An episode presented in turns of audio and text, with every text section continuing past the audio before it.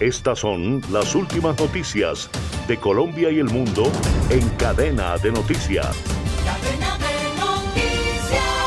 El presidente de este país, Gustavo Petro, aseguró este sábado que se lista un golpe de Estado en Guatemala tras el secuestro de actas con votos del Tribunal Supremo Electoral hecho por el Ministerio Público, Fiscalía, en un allanamiento por un caso en reserva.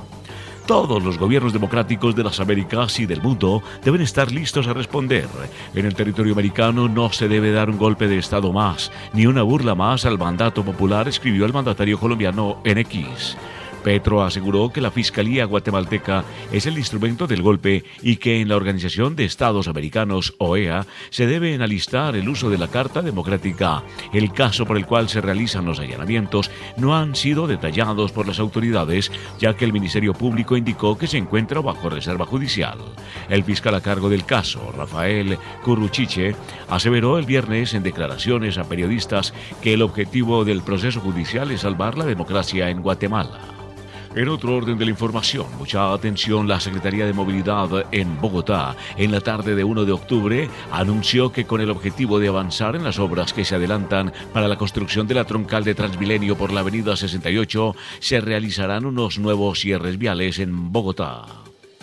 De acuerdo con lo indicado por la entidad del distrito, se llevarán a cabo actividades construcción del aproche del puente conectante de la avenida Carrera 68 con avenida Calle 26 y por ello será necesario el cierre del vagón 2 y 4 de la estación de Transmilenio Salitre El Greco. Asimismo, se dio a conocer que para dar cumplimiento al contrato se autorizó al cierre total de la calzada norte exclusiva del Transmilenio en sentido oriente-occidente con traslado de las rutas al carril sur de la calzada rápida norte de la avenida calle 26 entre carrera 67 y avenida carrera 68. Dichas ejecuciones se efectuarán por un periodo de seis meses en horario de 24 horas. Y al cierre. En un nuevo comunicado, la Cancillería anunció que pese a que este lunes se vence el contrato para la elaboración de pasaportes, se seguirá atendiendo de manera normal en las oficinas de la entidad. Cabe recordar que la Cancillería declaró la urgencia manifiesta y lo hizo por medio de la resolución 7541 del 15 de septiembre de 2023, lo que le permitiría celebrar el contrato de forma directa. Ahora, las noticias de Colombia y el mundo llegan a www cdncol.com.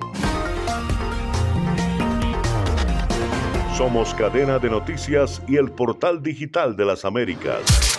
Noticias, deportes, salud, entretenimiento, análisis, América Latina y el mundo, radio y televisión en vivo, cadena de noticias.